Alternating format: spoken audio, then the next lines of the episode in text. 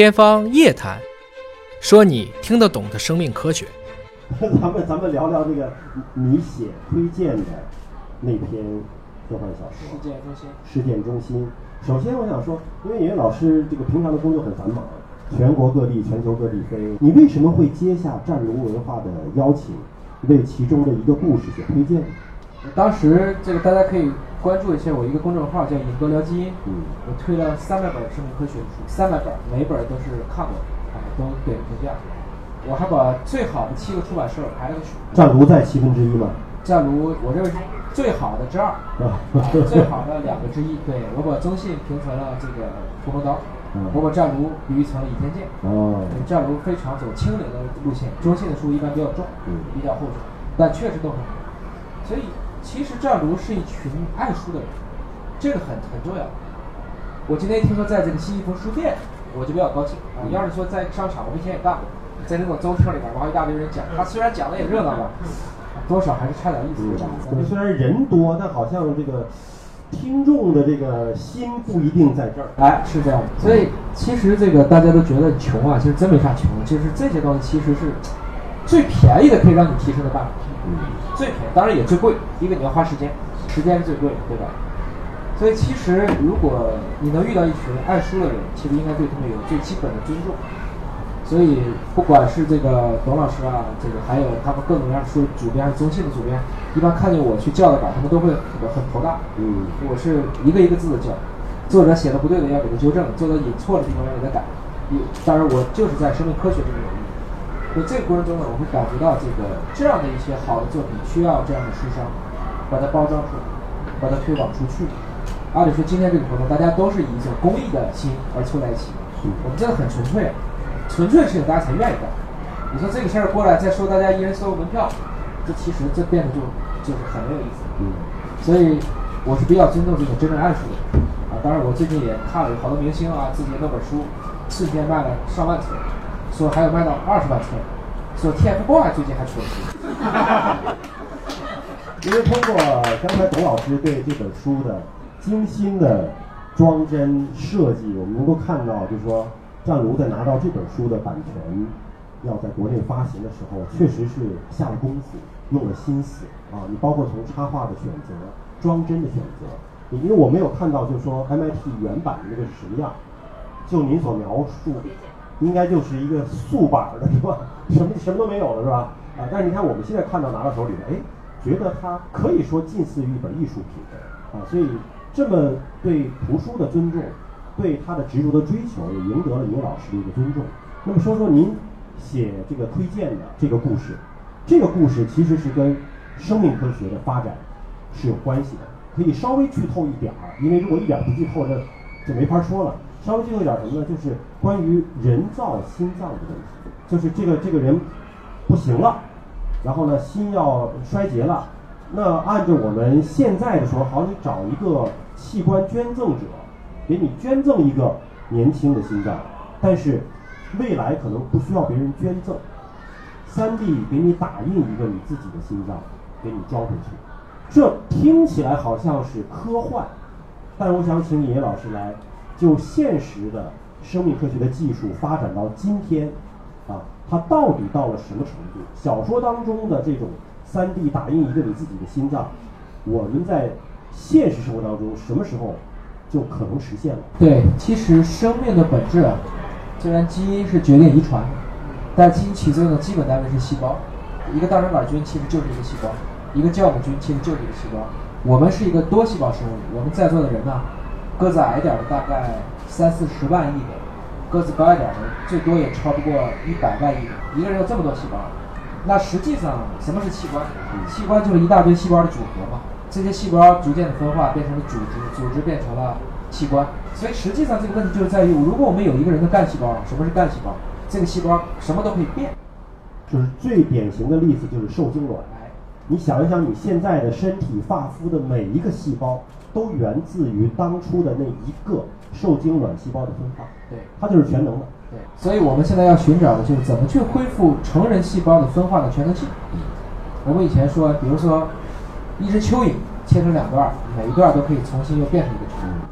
一只壁虎尾巴断了，还能长出一个。一个螃蟹断了一个夹子，哎，最近又到吃螃蟹了。我们在这个过程中呢，物种越来的越高等，嗯。它的分化性就全能分化性就越来越弱。嗯。因为社会分工太细了，等于说原始社会的时候，一个人可能是什么都干，你又是猎户，又是农夫，又是家庭主妇，到今天厨师就是厨师，啊，接到今天这个工人就是工人，所以一个人就不用去承担这么多的事情，社会分工变得极其精细，而我们的细胞在人类当中，到了二十岁以后，应该说绝大部分细胞已经丧失了大部分的全能性的功能，嗯，只能进行一些比较简单的功能。就是比如皮肤细胞代谢的时候，你还是皮肤细胞。或者切一个口儿，它能长一个小组织，对就这样子。那你说把皮肤细胞变成一颗牙，哎，可能吗？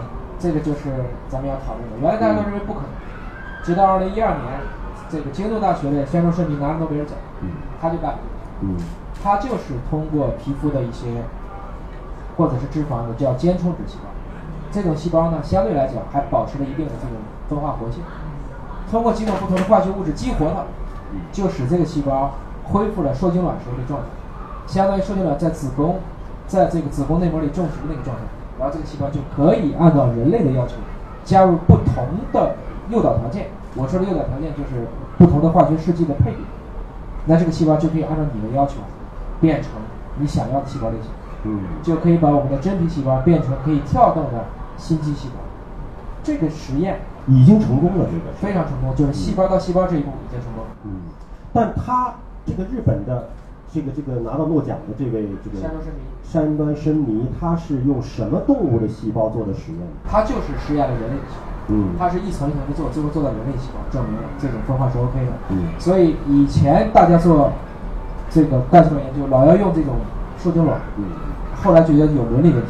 如果我用成体细胞，就摆脱了伦理问题。嗯所以现在这个大家经常也听说这种做美容针的，对吧？把自己的干细胞打回自己的脸上去，实际上很多是用抽了女性的脂，再把脂肪干细胞变成成显微细胞，再回收到自己的这个脸上皮肤。嗯这个就等于说你们以前是打玻尿酸、打肉毒毒素，嗯现在是水光针。水光针其实不是一种物质，是一种注射的技术。我觉得今天来的女性们，第一个年轻化，第二个是 大家其实都是非常非常健康。你是要推荐美容机构吗？不是，我是说在座的各位可能都没有干过这件事儿。啊，但是要提醒大家，就是说关于干细胞回输这件事情，目前在国家的法律监管层面上是空白，啊是空白，所以就说也没有说不可以做，也没有说可以做，风险是要自负的，啊风险上，但是确实在市场上有这样的实践，而且您刚才讲到了，就是说这个细胞它的全能分化已经在实验室当中做成功了。对，做成功了，比如用皮肤细胞或者用你的脂肪干细胞诱导，诱导做成了什么器官？实验室里头，现在来看的话，我们还没有办法做成一个成体的器官，嗯但是可以做出一个迷你的心脏，比如一个心脏跟拳头大小，我做不到，嗯但是有没有说五分之一这么大的一个？因为我刚才讲变成细胞，一个细胞到多个细胞，还是一个平层，嗯这个叫二维分化嗯。我现在希望它能够变成一个立体的，这个就叫三维维的嗯所以现在它开始向三维分化开始做。嗯那么又有一部分人呢，觉得既然心脏有形，我为什么不可以 3D 打印出一套生物相容性的骨架？嗯在生物相容性的骨架的空隙当中，把细胞放进去，嗯这个时候还让它三维分化，但是长出来就逐渐接近自己的心脏。嗯已经长成心脏形的时候，我再通过其他的消化类物质把原来的这个生物相容性的骨架去掉，那么一个心脏就得到了。嗯至少在卵巢上，在小鼠上，你就要这样的方式开始做。嗯，前一段有个新闻啊，不知道大家有没有关注到，就是有一只小鼠，它的卵巢是用 3D 打印的方式啊打印出了一个卵巢，然后重新移植回给这个小鼠，竟然排卵了，就说明功能是恢复了，对吗？打印出一个卵巢，然后把刚才讲构成卵巢的这些细胞放过去，嗯也包括这种未成熟的这些老母细胞。嗯过一段时间，这个老鼠开始排卵。嗯这个技术如果成了，会带来什么呢？女性没有更年期了，我可以无限的往后推。就是卵巢要衰老的时候打印一个新的，所以现在徐静蕾为什么在存卵子？嗯很大程度上讲是在存储一个希望。嗯今天这是书店，有一天我们肯定会有一个细胞店，都是大家自己的细胞，存一个备份在，但是你自己的啊，不能用别人的，用别人的就变成逃离克隆岛。嗯，因为关于这个细胞的这块儿呢，呃，我觉得可以讲的故事太多了。您刚才说到有迷你的心脏，其实什么迷你的肾脏、迷你的大脑，在实验室当中都已经出现了。然后说这个 3D 打印的技术，3D 打印卵巢在小鼠身上实现了。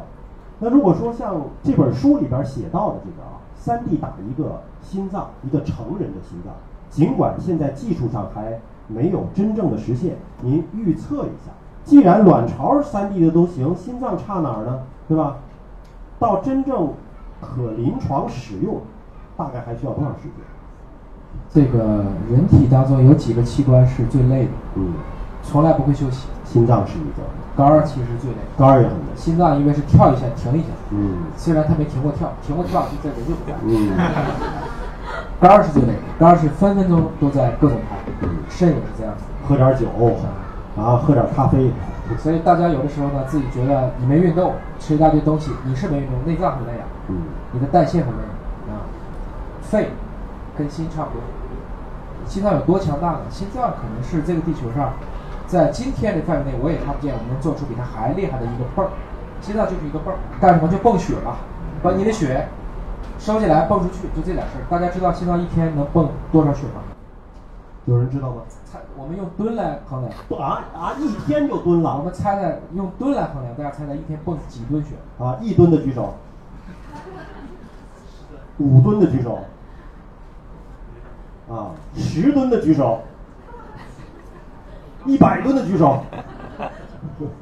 公布答案，大概八吨血，八吨。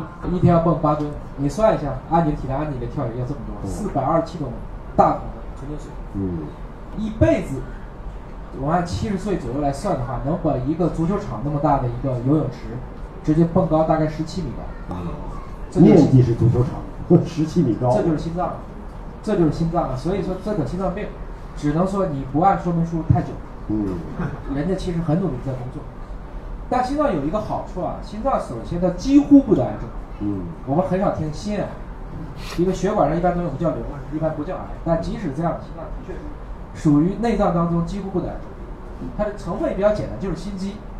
大家也都吃过猪心吧？这个吃起来它还是口感比较好，因为它是一种特殊的肌肉类型，它遇到电就会跳。心肌细胞。啊，我们正常的这种这个叫骨骼肌，嗯啊，肱二肱三。那么这个肠道里这种一般叫平滑肌，嗯那心脏里叫心肌，它是一种特殊的肌肉，所以它的这个结构现在简单。那其实这么多年，大家在心脏上做了非常多的手术，做了非常多的手术，比如说插个导管，嗯，听过吧？这高速路堵了，我就给你架起来。搭个桥。搭个桥，这两个断了，我给你接起来。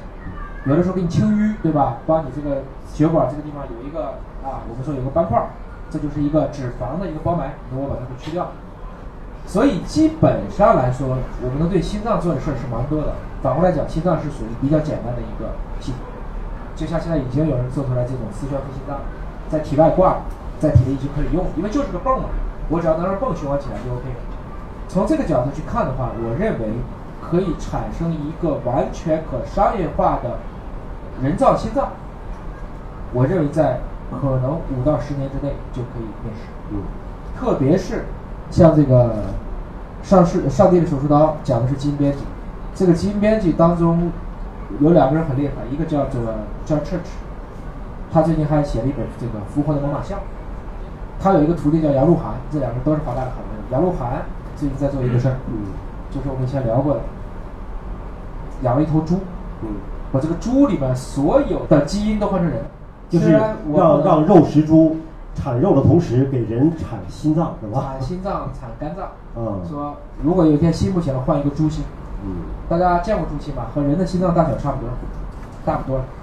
它其实跟人之间的差别就是有些基因我们会排异，打到人会排异，但是我如果用基因编辑，我把这些排异的情况改成就是人的，甚至我可以把你的这种我们说所有的组织相容性都改成跟这个人就一样，那我们是不是就得到一个猪心？将来心不行了换猪心，人家说狼心狗肺啊，你这是猪心猪肝儿啊。没让你换猪脑就不错了。但这个并不是笑谈。美国最大的一个肉食猪的饲养场，就是在跟这个 George Church 和杨慕涵他们的这个高科技公司在合作，合作就是共同的研发这个方向，对对吧？就是在肉食猪身上是否能够实现用现在的生物科技的手段，把它改变成人能够接纳的器官。因为那以后你找供体就是到养猪场找了，对是吧？因为这个现在中国的器官移植啊，还是来自于这种器官源不够，我们没有足够多的器官源。那这不失是一个好的选择啊，是这样的。但是也需要突破。杨慕涵在杭州已经这个建了建了公司了，在我来看进度还是非常快，还是非常快。这是一个技术方向，就是在动物身上做基因编辑，让它符合人，不要排斥。那么我们刚才讲的小说里这个方向呢，就是心肌细胞既然可以通过我们身体的皮肤细胞也好，或者是脂肪的这种间充质干细胞也好，诱导成心肌细胞。那现在 3D 打印技术这么先进，我直接把这个心肌细胞作为打印的原材料，打印出一个自己的心脏移植给自己，这不更省事儿吗？我都不用等那个猪长大了。对，就关键是我怎么确保这个心脏长出来的结构嗯是按照我们人心的结构去做。嗯就是说我用砖头换砖头是 OK 的，嗯，但是下水道我怎么换嗯？煤气管道我怎么换？那就需要这种？高精度的磁共振，先扫描一下你这个心脏还是很难，因为其实呢，从某种程度上讲，猪能长成心脏是因为规律使然，嗯它是规律使然，让它这个地方往这个地方拐，那个地方往那个地方拐。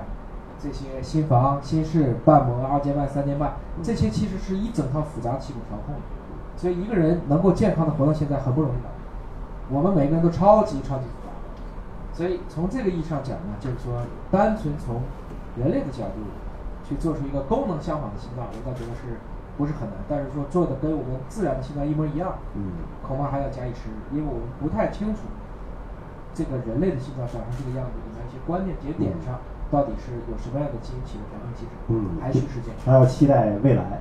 那么下一个问题就来了，如果这颗心换成了猪的，啊，或者是像小说当中换成了一个打印的，会不会对我们的思想造成一定的影响呢？比如说你换了个猪心之后，你就开始喜欢别样的味道了，你你就开始喜欢用鼻子往前探寻了，对吧？有没有这种可能呢？虽然说我们的思维应该在大脑，对吧？但是大家可能有这种感受说，我特别特别难受的时候，心会难受。那他有没有这个心跟你的情感也有交织在一起的东西？我们在这个临床上，其实大家都知道，肝移植是一个相对比较成熟，很多肝移植生存能超过十年。确实有一部分人在移植了肝儿以后啊，我们说他脾气都变了，有些脾气很好的换了个肝儿，肝火一下大起来。嗯原因是啥呢？开始大家认为是排异，后来发现，即使是我们今天认为不排异的人，换了肝儿以后，他也会出现类似的状况。这里面有非常多的原因，就像这个宇宙中充满了暗物质，就像中微子可以在这一刻时时刻刻穿我们的身体，嗯，这些事情我们看不见，我们今天不知道，但不等于不存在。原因还没有找到。我可能永远也不会知道它真正确切的原因，它是个复杂的因素。嗯所以说，如果真的换了一个猪心，这个人到底会怎么样，我们不得而知。得换了才知道，是吧？啊、我们可以举个类比吧，比如说试管婴儿，嗯一九七八年，这个爱德华教授在英国先做出了第一个试管婴儿，我们说一代试管婴儿。什么是一代试管婴儿？就把精子卵子混在一起。当时所有人都骂他，你这恶魔呀！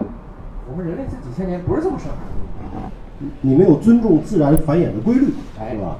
后来到了二零一零年，就他第一代生出来的试管婴儿也当了人母，做妈妈了哎，诺贝尔奖。嗯，三十二年就从一个恶魔变成了一个送子观音了。诺贝尔奖好像每次都是来的晚了一些，就你这个技术发明其实很早就发明出来了，但是要经过很长时间的验证评选才能够给奖，最关键的是就是说你还不能死，因为他不给去世的人。哎，所以到那一刻发这个奖的时候，爱德华已经走不动了，嗯。他没有去现场。啊，我们都很唏嘘，带来了四百万人因为试管婴儿，嗯。啊，这三十几年，所以我们有时候也经常说这个还是因为这个屠呦呦教授，我们说屠老师嗯。的身体好，嗯，这青蒿素能熬到一四年拿诺贝尔奖，这也很不容易。啊。很多非常遗憾的就是这个发明者可能已经去世了，他就不会因为这项技术发明七零年以后不再颁布给去世的人。